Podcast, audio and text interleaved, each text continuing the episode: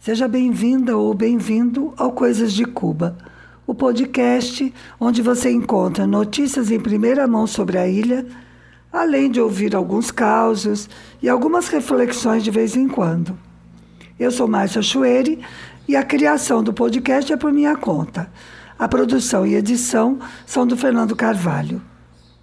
Hoje eu vou entrevistar uma pessoa que também ama Cuba e que tem uma porção de causas interessantes para contar. Mas antes da entrevista, vou falar um pouco sobre a Escola de Cine de San Antônio de los Banhos. E isso vai dar o gancho para a entrevista que eu vou fazer. O nome oficial da escola é Escola Internacional de Cine e Televisão. Ela foi fundada em 15 de dezembro de 1986, por iniciativa da Fundação do Novo Cinema Latino-Americano que também é sediado em Havana. Um dos que estavam à frente do projeto era o Gabriel Garcia Marques. Se você tem menos de 40 anos, talvez não saiba que o Gabo é um escritor colombiano incrível da corrente chamada realismo fantástico latino-americano ou realismo mágico. Ele é um dos escritores mais publicados no mundo, vendeu mais de 40 milhões de exemplares em 36 idiomas. Ganhou o Nobel de Literatura de 82 e sua obra mais famosa, Cem Anos de Solidão, era o livro de cabeceira da minha geração, ali pelos anos 70. O realismo mágico ensinou um pouco a alguns brasileiros né, o que era ser latino-americano foi quando finalmente, pelo menos esses, alguns de nós, viramos de costas para a Europa e de frente para a pátria grande. Outro responsável pelo projeto foi o argentino Fernando Birri, poeta e cineasta. Estava também o pesquisador cubano Julio Garcia Espinosa e um brasileiro, o cineasta e publicitário Sérgio Muniz. Aqui Agora eu vou contar uma mancada minha. Eu achava que o Glauber Rocha, o cineasta brasileiro, tinha participado da fundação da escola, o que seria impossível, porque ele faleceu cinco anos antes. Mas pesquisando para fazer este podcast e com a ajuda do nosso entrevistado, na verdade, eu descobri a fonte do meu erro. Um dos filhos do Glauber, o Eric Rocha, que também é cineasta, ele sim estudou na escola de San Antônio de los Banhos e estava filmando em Cuba quando eu vim para morar lá no ano 2000. Naquele momento, esse era um assunto muito presente nas conversas dos brasileiros que vivíamos aqui. Mas o Glauber, na verdade, também morou aqui, entre 71 e 72. Só para lembrar, isso foi logo após o AI-5, quando a ditadura ficou ainda mais violenta. Ele, o Glauber, decidiu que não dava para continuar no Brasil e Cuba, naquela época, tinha se tornado um abrigo para muitos exilados ou autoexilados das ditaduras militares do Cone Sul. Pronto, já fiz a digressão. É que um assunto vai puxando o outro, né? E bate-papo que se preze é assim mesmo, feito coxa de retalho. Mas vamos voltar à escola de cine. O objetivo da quando foi fundada, né, era formar estudantes da América Latina, África e Ásia. Ela foi chamada de Escola dos Três Mundos. Mas a partir do ano 2000, ela se abriu para todas as nacionalidades e passou a ser a escola de todos os mundos. Eu acho isso lindo e é muito a cara de Cuba. Caso você tenha interesse, os cursos regulares da Escola de Cine duram três anos. O primeiro é de formação básica, no segundo, o estudante se forma numa destas oito áreas: produção, roteiro, direção, fotografia, documentário, som, edição ou TV e novas mídias. E no terceiro ano, ele realiza um projeto de conclusão do curso. Bom, isso é só uma informação bem simplesinha e que eu já estava devendo, porque mencionei a escola duas ou três vezes em outros podcasts e nunca tinha dado mais detalhes. Agora eu vou apresentar o nosso convidado. O nome dele é Isidoro Cruz Neto. Ele frequentou a Escola de Cinema de Cuba, mas tem muito mais que isso para nos contar. Então eu vou começar pedindo ao Isidoro que se apresente e conte um pouco da sua formação e de como chegou à Escola de Cine. Para você, Isidoro. Eu nasci em Santos, é uma cidade litorânea, onde na minha época tinha um dos maiores times de futebol do mundo. Vi, vi muitas vezes o time do Santos treinar, que eu era sócio do Santos, e a gente entrava nos jogos do Santos com a carteirinha e não pagávamos nada. Fui diversas vezes com meu pai, que me levou para assistir o primeiro jogo do Pelé em Santos. E para mim foi uma, uma cena que ficou gravada na minha memória. Foi muito importante. Santos era uma cidade muito aprazível naquela época, uma cidade portuária, que tinha uma praia super, super, super bem frequentada. E era a minha cidade, é, é uma cidade que eu adoro, que eu gosto muito. E eu não viveria agora lá, não viveria, mas é uma cidade que eu sempre passo por lá. O ano que eu não passo por Santos, ele fica esquisito. Em 1972, eu ingressei na Faculdade de Educação Física de Santos. Ao concluir o curso, fui para São Paulo fazer a minha pós-graduação na USP. E, e, de São Paulo eu vislumbrei um mundo que eu não conhecia. Então não consegui voltar para Santos. Voltar assim, fisicamente. E de São Paulo eu saí aí pelo Brasil, fui morar em Salvador. E de Salvador eu vim para São Luís do Maranhão, chegando aqui em 1977. É, foi muito interessante chegar aqui em São Luís, porque naquela época eu não conhecia absolutamente ninguém aqui na cidade. Então eu tive que, que eu, eu, tive que me adaptar. Me adaptei tão bem, tão bem, tão bem que eu vivo aqui até hoje.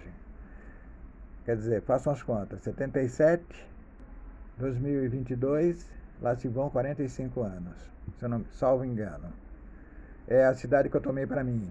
É a cidade que, que é a cidade que eu vivo atualmente. Quando eu cheguei em São Luís, eu fui trabalhar num colégio batista, era um colégio religioso. Ali foi a minha primeira experiência profissional em uma cidade que eu não conhecia. Posteriormente, eu me transferi para a Universidade Federal do Maranhão, que estava naquela época, em 77, pensando em formar um curso de educação física. Como eu tinha pós-graduação, então fui admitido na lá na, pelo, pelo Departamento de Recursos Humanos da, da universidade. E para mim foi uma grata satisfação participar da formação acadêmica para os maranhenses, porque até então eles não tinham uma escola de educação física para poder desenvolver as suas habilidades de metodológicas.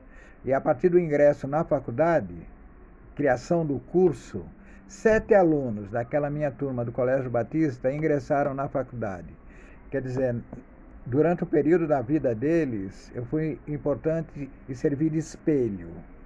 Tanto é que eles vieram a fazer o curso de Educação Física. Alguns deles eu encontro na praia quando eu vou fazer minha caminhada e a gente sempre relembra daquele tempo, tanto do Colégio Batista como da faculdade.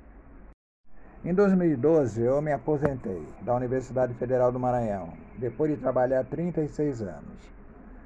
Aí eu fui cuidar da minha vida. E aí eu fui morar em Portugal, onde não era. que seria, assim, a minha primeira oportunidade de, como aposentado, é, me desenvolver um, uma, uma, outra vida. Mas também não me adaptei. Voltei para o Brasil e fui estudar psicologia. Uma experiência muito boa. Estudei dois semestres.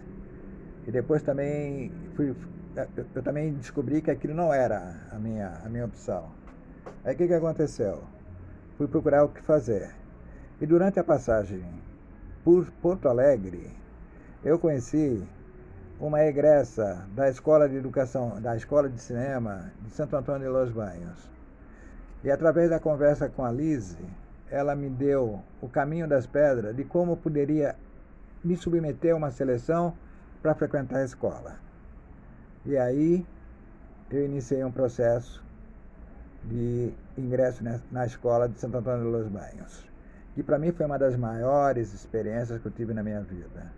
Foi conviver com aquele povo de a primeira turma minha tinha 11 países, a segunda tinha 9. Todos muito jovens, todos muito jovens. E eu já estava já com os meus 70 anos. E foi uma experiência fantástica. Durante as duas passagens que eu fiz, em 2017 e 2018. Bom, contar a vida toda em cinco minutos não é fácil, né? Tem que ter um bom poder de síntese. E eu tô louca que você entre na história de San Antônio de los Banhos. Mas antes, eu queria que você dissesse o que é que você estava fazendo lá no Rio Grande do Sul, quando você conheceu a Lise. Porque eu já sei, mas os nossos ouvintes têm que saber também. Então, conta um pouco o que, que você estava fazendo naquele festival de cinema. Como é que você chegou lá? Em 2007, quando eu voltei para São Luís do Maranhão, é, o reitor da minha universidade me chamou para fazer um projeto para trabalhar com comunidades afro-maranhenses na zona rural do município de Alcântara. Eu fiz um projeto, apresentei no Departamento de Educação Física, esse projeto envolvia diversas áreas: áreas da saúde, área da educação, área da cultura.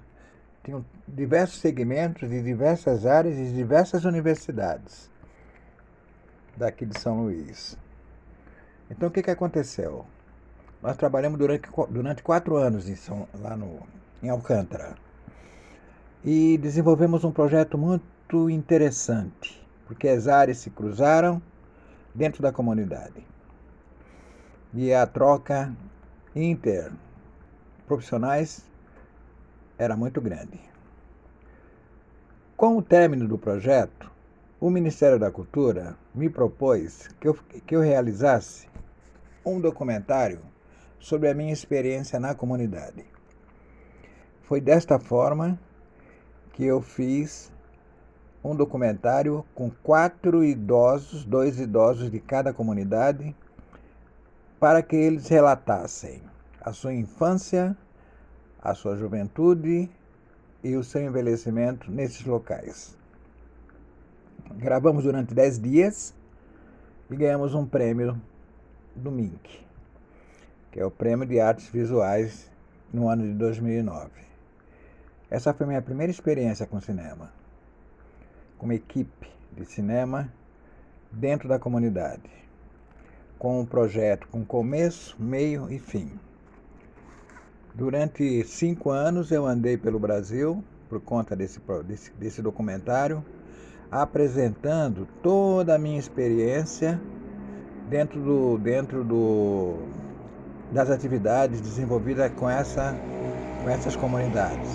Eu fiz questão de trabalhar com a questão da, da, da memória oral. Por quê? Porque toda vez que eu chegava na comunidade tinha falecido uma pessoa idosa. Ou seja, tinha falecido, tinha perdido uma parte da história dessas comunidades. Então a minha justificativa foi trabalhar com quatro idosos acima de 70 anos que nunca saíram da comunidade. E foi uma, e foi uma, uma experiência muito rica. Esse documentário está no YouTube e chama E a Vida Me Alcançou. Nesse meio tempo, eu participei do Encontro Nacional de Cineclubes, que se realizou na cidade de Moreno, em Pernambuco, no ano de 2009. Nessa oportunidade, eu fiz, passei a fazer parte da diretoria do Conselho Nacional de Cineclube, CNC. E através dessa minha, desse meu ingresso no conselho, eu tive a oportunidade de conhecer inúmeros cineclubes do Brasil. Viajei muito pelo Brasil. E aproveitei também para levar o projeto, para levar o documentário, A Vida Me Alcançou. Porque ele é um documentário curto, tem, tem 11 minutos e gera um debate. Então, o que, que aconteceu? Através do, cine, do, do CNC, eu tive a oportunidade de me incentivar com a questão da produção de cinema. Descobri que produzir cinema é uma coisa interessante. Numa dessas passagens com, com o documentário, eu fiz em Porto Alegre. E em Porto Alegre, onde mora meu filho, eu tive a oportunidade de conhecer uma cineasta. E essa cineasta, em uma conversa que nós tivemos lá, ela me apresentou a escola de Santo Antônio de Los Banhos. Como ela estava voltando da escola, ela me contou maravilhas sobre essa escola. E eu falei com a Lise, eu falei, mas Lise, eu não tenho condições de ir para a escola. Ela falou, não, você manda o teu portfólio para eles e eles vão saber se você está, estará ou não habilitado. Bom, mandei o portfólio, 15 dias depois eu recebi uma resposta com um, uma relação de cursos curtos que eu poderia fazer. Então, isso era o ano de 2017. Eu cheguei, escolhi um curso, entrei em contato com a professora desse curso e a professora achou que seria interessante eu participar, considerando que eu estava recém-aposentado, tinha voltado para o Brasil e que eu poderia desenvolver esse projeto com muita naturalidade em São Luís do Maranhão. Esse curso era organização de festivais. E eles tinham e, e, e, e, o quadro, o quadro, o perfil da turma que eu que eu que eu estava inscrito era muito diversificado. Tinha estudante do Panamá, tinha estudante da Andorra, Barcelona, tinha estudante da Argentina, do Peru, diversos países da América Latina. Tinha 11, 11 participantes.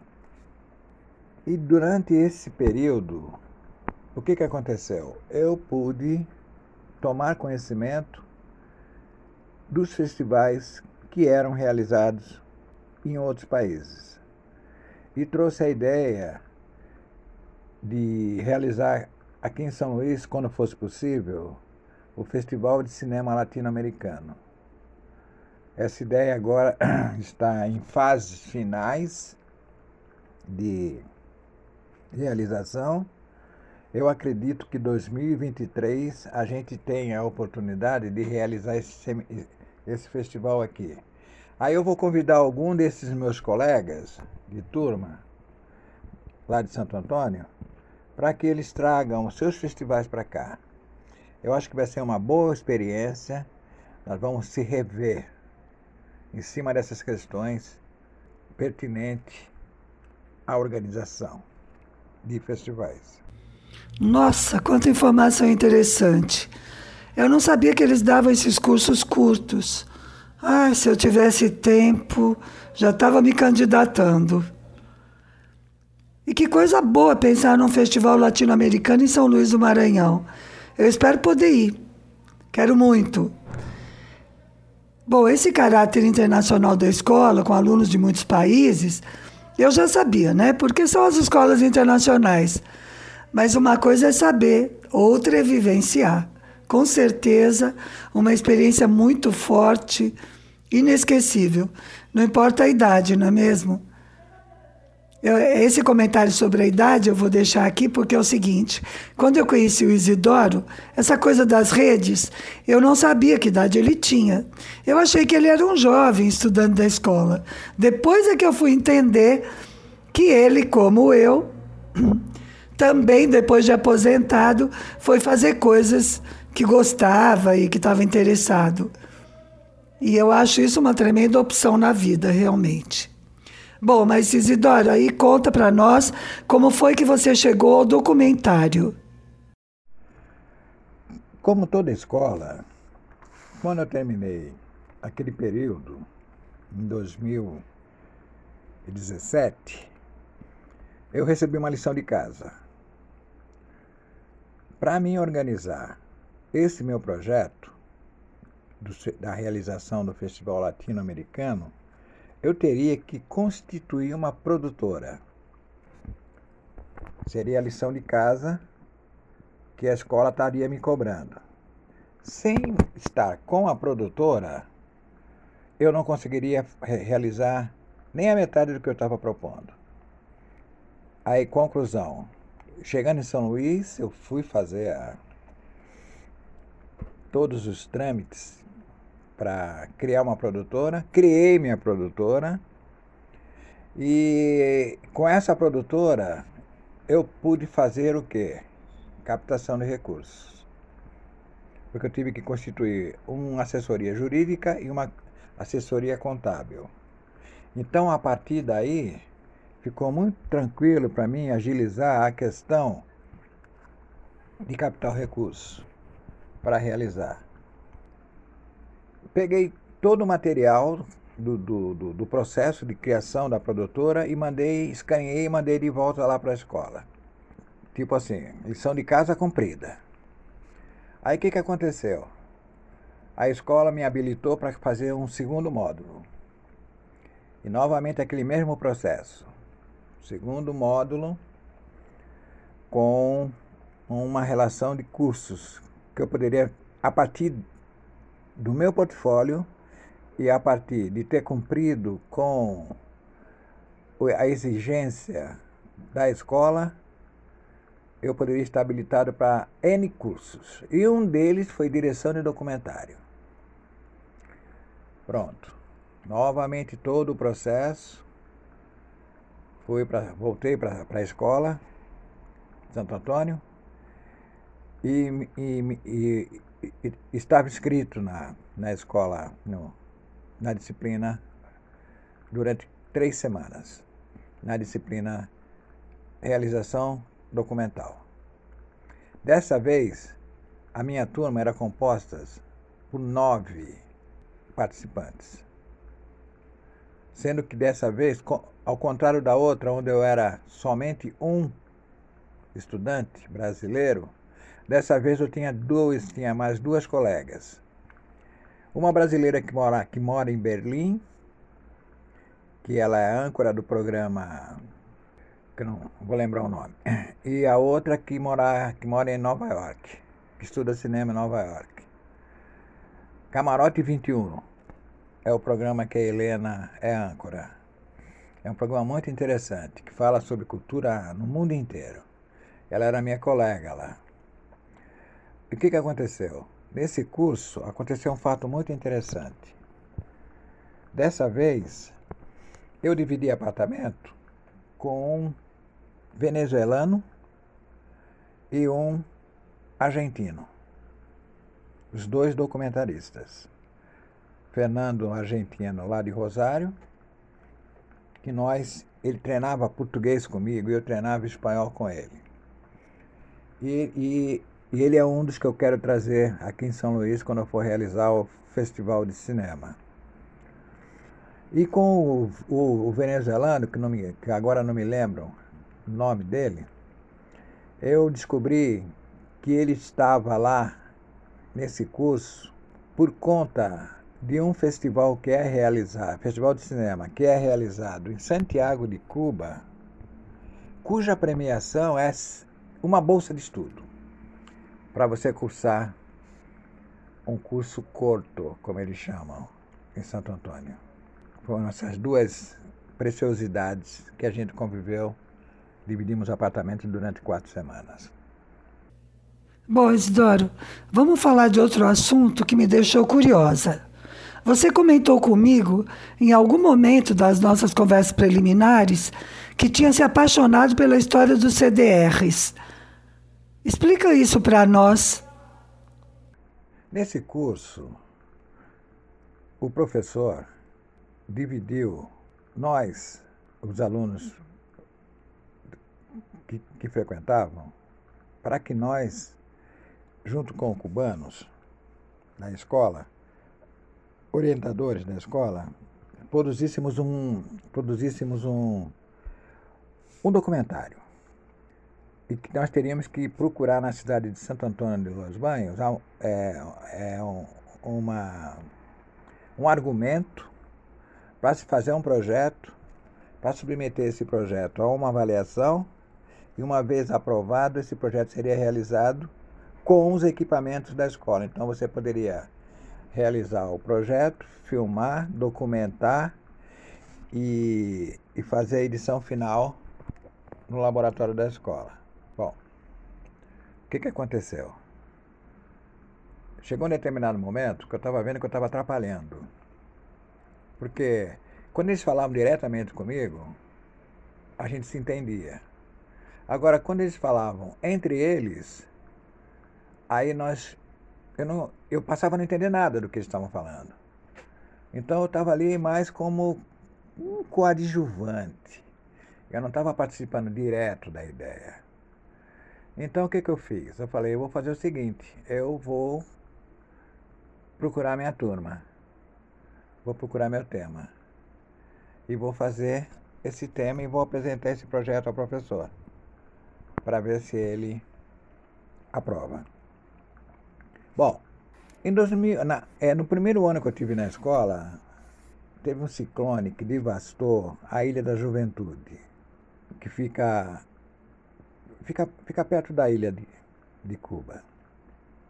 Pertence a Cuba. Fica perto da ilha de Cuba. E eu tava, eu, eu, eu tinha um rádio que era para mim aprender o espanhol, entender o espanhol. Aí eu comprei meu rádio e começou a me chamar a atenção que o, que o, que o, locutor da Rádio Relógio, que é uma rádio que, que, que funciona 24 horas em, em Cuba, estava convocando uns CDRs, os CDRs, para que pudessem é, encaminhar para a Ilha da Juventude mantimentos, remédios, roupa, porque o ciclone lá ele devastou praticamente grande parte da ilha. E me chamou a atenção esse nome CDR, CDR, CDR. CDR de Matanza mandou para lá leite, arroz, café, feijão. CDR de Santiago mandou. Eu prestei atenção e falei: nossa, é uma rede de solidariedade que está fazendo essa união em torno da situação crítica pela qual estava passando a ilha do, da juventude. E aquele nome ficou na cabeça. Aí eu, andando por, por lá por Santo Antônio de Los Banhos, tinha lá um prédio que tinha uma placa CDR. Aí eu falei, eu vou entrar nesse prédio e vou ver o que, que é CDR. E aí, quando eu entrei nesse prédio, o, o coordenador não estava, mas tinha um grupo de, de, de pessoas idosas que se interessaram em me ajudar a explicar o que, era o CDR. Essas pessoas estavam lá aguardando atendimento na área da saúde.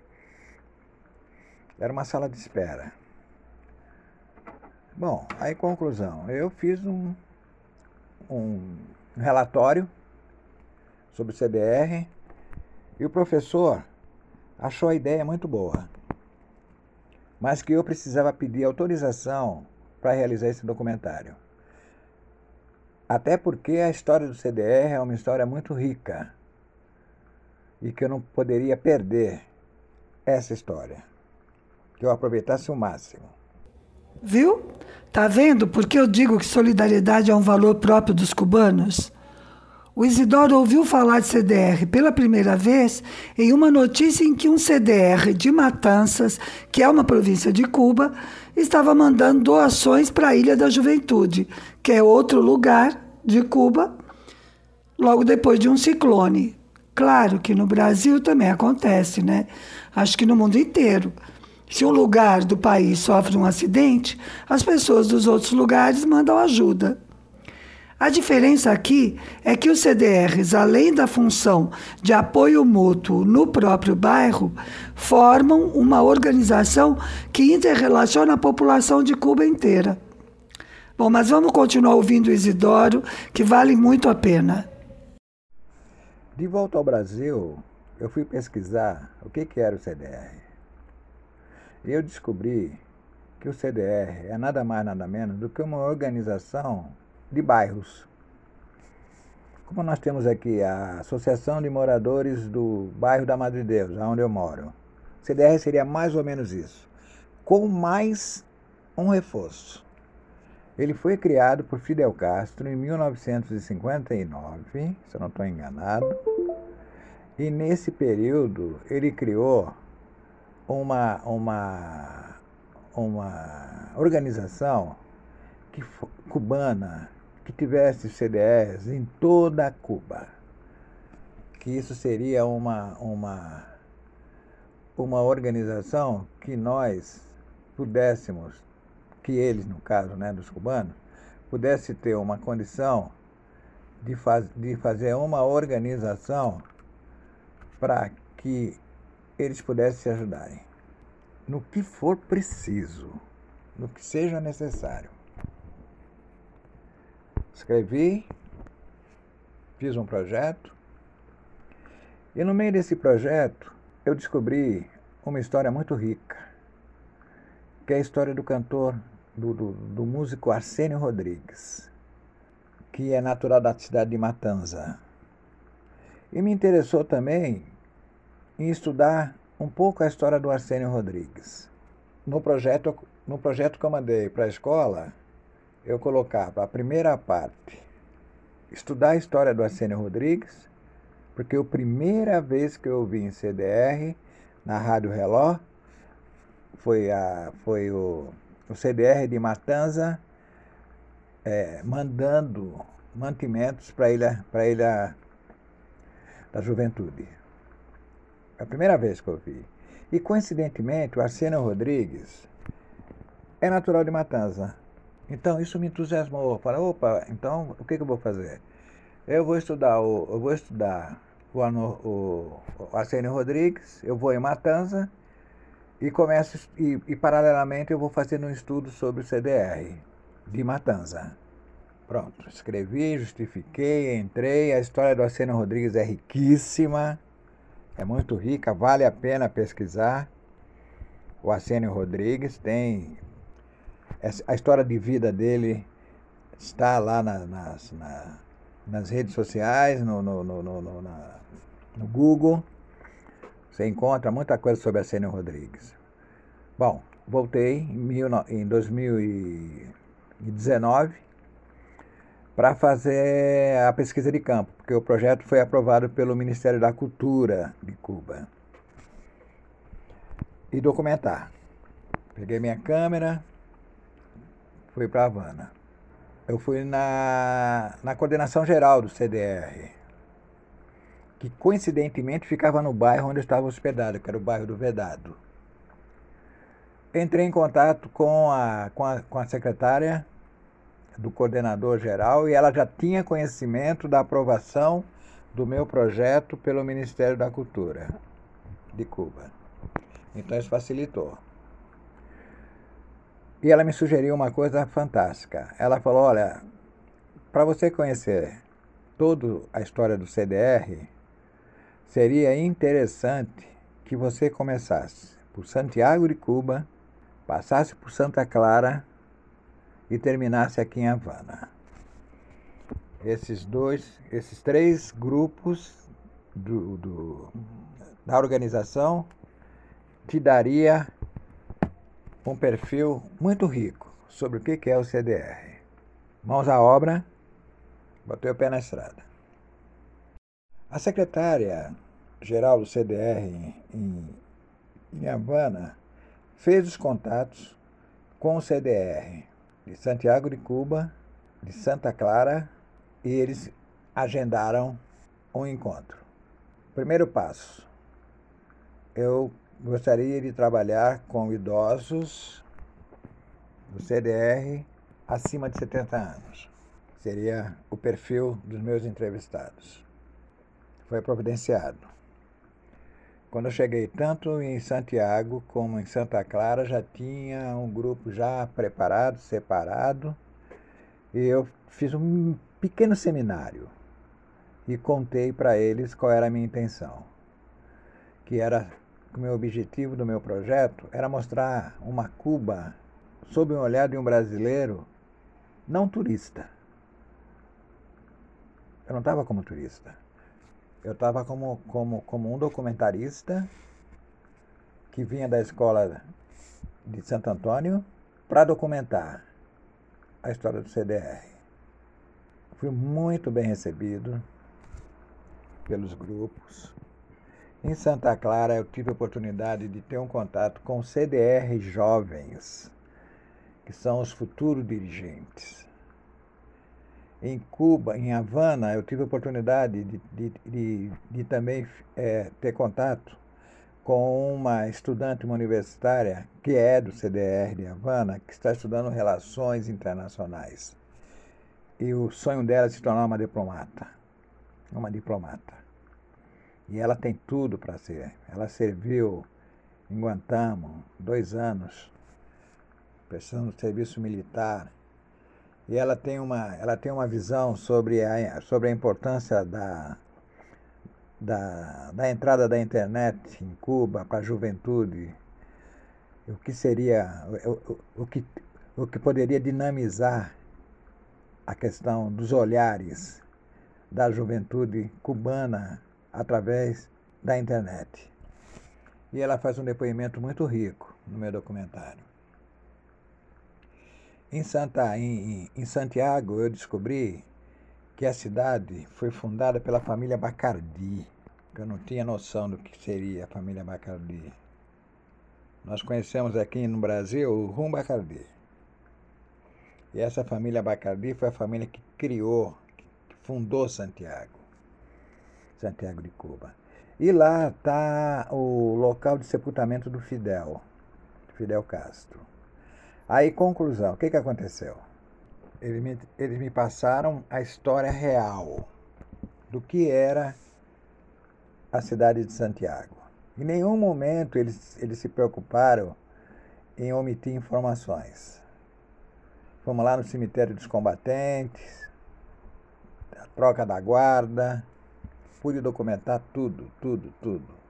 E eles sempre, nos locais que nós estávamos, eles iam à frente, falavam com a coordenação, com, com, com, a, com quem coordenava, quem chefiava os locais, explicavam a, a minha presença. E a partir da, do depoimento deles, eu pude ter acesso a muitas informações. Tanto em Santa Clara, onde está sepultado o Ernesto Che Guevara, quanto em Santiago, onde está sepultado Fidel Castro. Quer dizer, eu fiz o caminho da grande marcha da Revolução Cubana e quando é criado o CDR. Eu fiz esse caminho de volta. Visitei a cripta onde estava, onde estava, onde está sepultado Che Guevara, o museu que tem dentro da Universidade de Santa Clara. E foi assim, muito interessante conhecer o local onde houve o combate pra, de resistência da Revolução Cubana, que também está lá, é um museu ao céu aberto. Antes de iniciar essa viagem para Santa Clara e para Santiago, aconteceu um, um, um fato muito interessante, que é aquela coisa que a gente fala, nós documentaristas, falar uma sorte de documental. Eu tive contato com o conjunto Arsênio Rodrigues, que estava resgatando toda a discografia do Arsenio Rodrigues. E nesse, e nesse, e nesse conjunto, o líder do conjunto me possibilitou eu gravar as imagens dentro do estúdio, aonde eles estavam gravando o CD, que foi lançado recentemente com essa música do Arsenio Rodrigues. E durante dez dias eu convivi diretamente com eles dentro do estúdio e acompanhei também a apresentação deles em alguns lugares de Havana. Uma delas foi na festa de final do ano. Foi na Praça Central, perto do Capitólio. Teve uma grande festa. Então, com essas documentações, com esses registros, eu fiz um documentário que eu chamei de Perro Caliente. Por que Perro Caliente? Perro Caliente foi um, um, um, local em Havana que me chamou muita atenção, que fica perto do, do Copélia, que é o parque central da cidade, que era um local que vendia cachorro quente. E aquele nome me chamou a atenção, Perro Caliente. E era, uma, e era um local onde as pessoas iam assim como se fosse um ponto de atração turística aquela famosa fila, cola, como eles chamam, era divertidíssima. E eu ia para aquela fila sem me preocupar com absolutamente nada. Por quê? Era uma fila divertidíssima. Eu aproveitava para treinar meu espanhol. Eu contava as novelas brasileiras para eles. Eles contavam as histórias de, de, de Havana. E, eu, e, e aí eu descobri o quanto eles gostam de ouvir o brasileiro falar. Porque eles só têm oportunidade de ouvir através das novelas. E quando, então, quando eu falava com eles, eles ficavam puxando conversa, puxando conversa. Aí eu descobri, aí eu comentei com a minha amiga que me hospedava, ela falou, não, mas isso é muito por conta de que nós cubanos consideramos os brasileiros parentes distantes. E as novelas funcionam para nós como se fossem cartas, que a partir dela a gente começa a conhecer um pouco do Brasil. Bom, para mim foi fantástico, porque eu falava em, em, eu falava em espanhol, eles respondiam em espanhol e eu entendia o que estava acontecendo. E, e, pelo fato de, ser, de, eu ser negro, muitas vezes eu era, eu, era, eu era confundido com cubano. E aí já facilitava tudo para mim. Tudo, tudo, tudo, tudo. Por quê? Porque o turista que eles estão acostumados a ver não é o negro, nem se for brasileiro. Eles estão acostumados a ver quem? Aquele que colonizou Cuba, aquele que tentou dominar Cuba. Então, quando você tem um negro brasileiro, parente distante, que fala igual as novelas que eu tenho, que entra na minha casa, eles têm um carinho especial. Eu percebi isso na escola, percebi isso na rua, percebi isso no, no ônibus, percebi, percebi isso no, no na, na, no táxi. E era muito facilitado essa questão, muito facilitado. E não era confundido com turista. E era justamente o que eu estava procurando. Eu queria fazer uma pesquisa, não com olhar turista, mas com o olhar de um brasileiro. O documentário Perro Caliente foi feito a primeira edição. Eu tenho exibido ele aqui em São Luís. As pessoas que já assistiram gostaram muito. Eu vou tentar ver se eu consigo fazer a edição por aqui mesmo. E no segundo semestre eu pretendo viajar com ele pelo Brasil. E pelo meu cronograma, em setembro eu volto para Cuba. Eu quero voltar com ele já editado. E com um, um, um texto em espanhol. E aí eu quero apresentar esse documentário em todos os CDRs que for possível, durante o período que eu ficar lá. Vou, vou entrar em contato com o Ministério da Cultura vou apresentar para o Ministério da Cultura. Vou exibir para o Ministério da Cultura e a partir da, da liberação eu quero viajar por toda a ilha, quero ir na ilha do Livramento, na ilha do. na ilha do. da Juventude. Já está combinado lá com o pessoal do CDR de Havana que eu entrevistei. Meus grandes amigos, Guilherme, me aguarde, que eu estarei aí para que a gente possa procurar ver. Quero mostrar também para o Zé Dume, que é o líder do grupo, Arsênio Rodrigues. Quero fazer uma apresentação, uma exibição para eles. E quero também apresentar no CDR, no CDR de Havana, de preferência na época do aniversário do CDR. Porque a minha ideia, a princípio, seria, ter, seria fazer o documentário e incluir eles na programação de comemoração de 60 anos do CDR queria, que, que queria acontecer em 2020 ou 2021, é, 2021. Não, 2020. Aí, conclusão, não foi possível. Não foi possível. Por conta da pandemia, eu não pude sair do Brasil. Lá em Cuba também fechou o espaço aéreo. E eu não. E eu fiquei meio sem saber o que fazer. Mas foi até bom, porque aí eu tive calma para fazer a primeira edição, estou tendo calma para fazer os cortes, para fazer a, o último corte e concluir a edição. Acho que vai ser muito legal. Vai ser legal para mim ver a reação dos cubanos a respeito da, da sua do seu cotidiano, da sua vida, do que eles contaram para mim durante o festival. E vai ser legal porque eu vou mostrar para eles que eu não estava lá com olhar de, com olhar de turista eu queria realmente ressaltar a importância que é para mim conhecer Cuba.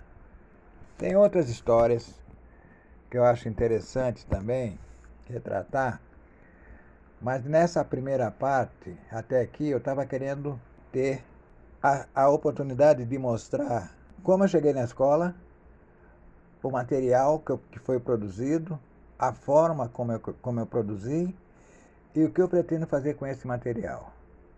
Que será exibir Santiago, exibir em Santa Clara, exibir em Matanza, exibir na Ilha da Juventude. Bom, esse roteiro eu vou ver lá a hora que eu chegar lá em Havana. Mas eu vou estar disponível o tempo que eu ficar lá em, na ilha, eu quero estar viajando com esse documentário. Bom, essa é a minha história de como eu cheguei em Cuba como Cuba me, me abduziu e como eu reforcei a, a minha teoria de que eu queria conhecer Cuba não como turista, mas como um brasileiro, nordestino, negro, que tem um respeito muito grande pela ilha. E aprendi, a partir da convivência com os idosos, descobrir o meu, o meu outro lugar de, vi, de vida, outro lugar onde eu possa poder viajar e poder rever amigos. Ó, oh, tô cumprindo minha promessa. Eu disse que ele tinha muita coisa interessante para contar, não disse? Mas ainda não acabou. Isidora, agora chegou a hora dos causos. Tenho certeza de que você deve ter muitos. Conta alguns para nós. Tem duas histórias que eu gostaria de contar. A primeira história, na escola, eu descobri um senhor que vendia suquinho para os estudantes na porta do refeitório. Essa história, para mim, é uma história que daria um filme. Porque, primeiro, ele imaginara, tinha imaginado que eu era professor. Depois, depois ele descobriu que eu era aluno. Depois, eu, depois, no meio da conversa, ele descobriu que eu era brasileiro. E para fechar com chave de ouro essa história, a filha dele fazia parte do, mais, do programa Mais Médico aqui no interior do, meu, do, no interior do Maranhão, que é, o, que é o estado onde eu vivo. Então fechou um, um triângulo muito afetivo. A partir dali ele me facilitou N coisas. Eu consegui ter senha para o meu, pro meu Wi-Fi, eu consegui. Ele me apresentava para os funcionários da, da, da, da universidade como um amigo brasileiro. E o seu Ramon foi uma figura para mim muito importante, porque a gente, eu tenho certeza que um dia a gente vai se encontrar, eu, ele e a filha dele. E de preferência aqui, aqui no Maranhão. Ele foi uma figura tão, tão importante que na festa de encerramento da minha, da minha turma, nós contratamos eles para eles fazer as caipirinhas da festa. Ensinei ele a fazer as caipirinhas. Falei, olha, compra aquele rum santeiro, que é o mais barato que tem, mel e gelo e, e, o, e a pina, um abacaxizinho cubano pequenininho. Pronto. Vai lá para. Os alunos fizeram, se cotizaram, fizeram uma vaquinha, cada um deu 10 CUC.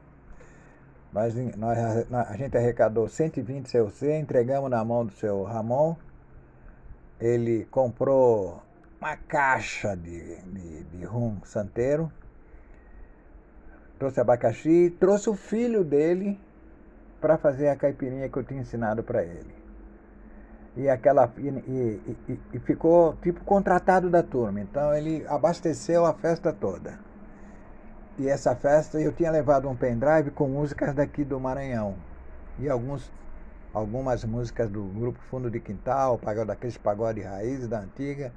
Eu sei que essa festa foi fantástica, fantástica. Tinha uma colega minha, uma, a Jing, Jing, que é uma chinesa, que estuda cinema em Madrid, e estava fazendo curso com a gente, quase se perde naquela noite. Estava completamente transtornada a Jean se transformou numa outra pessoa. Ela, mesmo com a dificuldade de língua, como eu tinha também, ela conseguia se comunicar e dançou como nunca na vida dela. Não só ela, os outros colegas também. Foi uma festa memorável. A nossa despedida de Santo Antônio de Los Banhos. Na base da caipirinha de pina, santeiro e relo e música brasileira, para fechar com chave de ouro. No outro dia, todo mundo voltou para seus países. O aeroporto virou uma grande festa. Eu fiquei em Havana mais um mês, que eu já estava completamente entrosado com, com os meus amigos cubanos. Já tá, já tá, a casa que eu tinha hospedado já, já, já me considerava da família. E eu fiquei com eles, vivendo dentro da comunidade, vivendo o cotidiano de Havana. Viu porque eu digo que Cuba é puro realismo mágico? O cara é professor em São Luís do Maranhão, se aposenta, encontra uma cineasta argentina em Porto Alegre que lhe ensina como vir para ele estudar. Na escola, ele conhece um senhorzinho que vende suco para os estudantes e que tem uma filha que trabalha no programa Mais Médicos no Brasil Onde? Onde? No Maranhão, claro. Fechou a afinidade. Pela lei das probabilidades, eu acho que isso deve ser um em um milhão, se não for menos. Mas em Cuba acontece, tá vendo? Bom, mas tem mais causos, tá? Vai escutando aí. Outra história também, para fechar, que marcou muito a minha passagem por Cuba foi completar meus 70 anos em Havana. E coincidentemente, um dia depois de ter assistido o filme Marighella, no Festival de Cinema de Havana. O filme foi como convidado. Não concorreu, foi como convidado. E foi muito emocionante assistir, porque eu comprei um passaporte e levei sete amigos meus cubanos para assistir a história do Marighella. Que depois eu acabei descobrindo o Marighella, quando ele foi para o exílio, ele viveu em Cuba. Só que eu não sabia dessa história. Quando eu fui para de volta para fazer, fazer o documentário, eu passei em São Paulo e fui lá no Mercado Central e comprei todos os ingredientes numa feijoada. Ah, só não levei arroz, não levei ah, levei couve, porque lá em Havana tem facilidade em encontrar. Mas a parte, feijão preto, os ingredientes da feijoada, a farinha para fazer a para fazer a, a farofa, eu levei. E nós fizemos uma suculenta feijoada na casa onde eu estava hospedado. E foi muito legal, porque eu pude convidar diversas pessoas que eu tinha. Eu me dei um presente. Literalmente, eu me dei um presente. Eu reuni os meus melhores amigos, assim como a minha assistente, a Noa, que veio de Barcelona para me ajudar no documentário. Foi uma festa mesmo, chovia, mas chovia que eu achava que as pessoas não iam chegar na festa. Foram chegando, foram chegando, foram chegando, foram chegando. Chegou num determinado momento, tinham 12 pessoas. Cantamos parabéns com pianos e fizemos uma festa legal. Até bolo teve.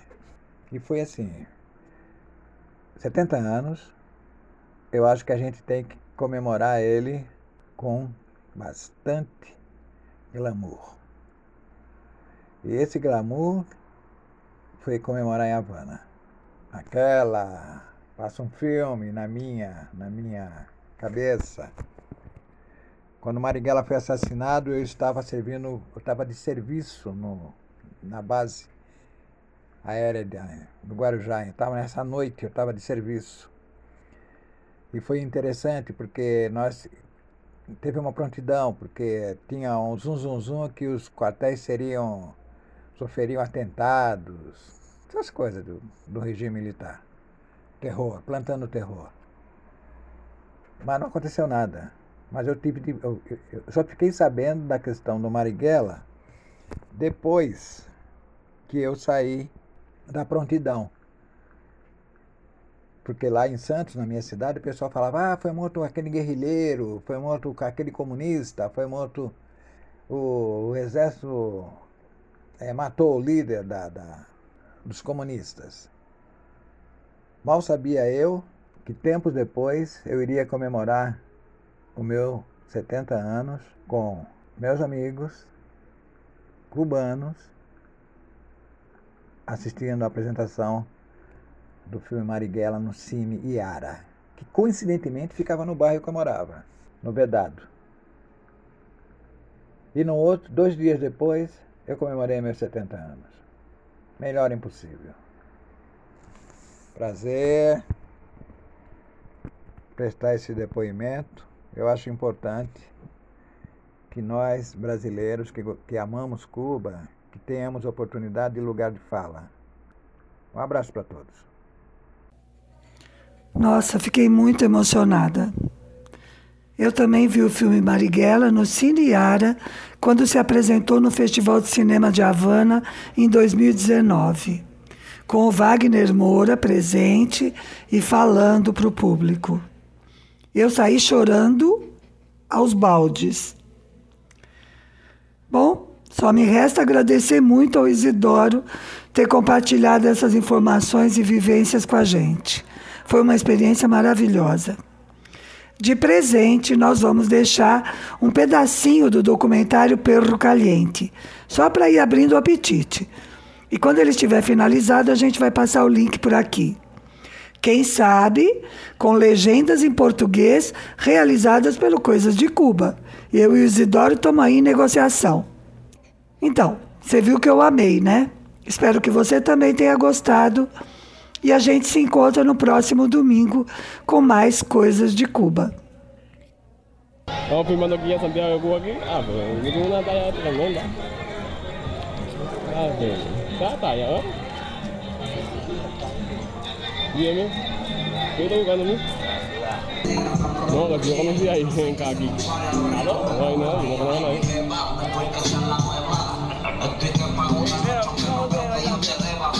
Coge los fríos. Pero aquí, vivo aquí. Coge los fríos.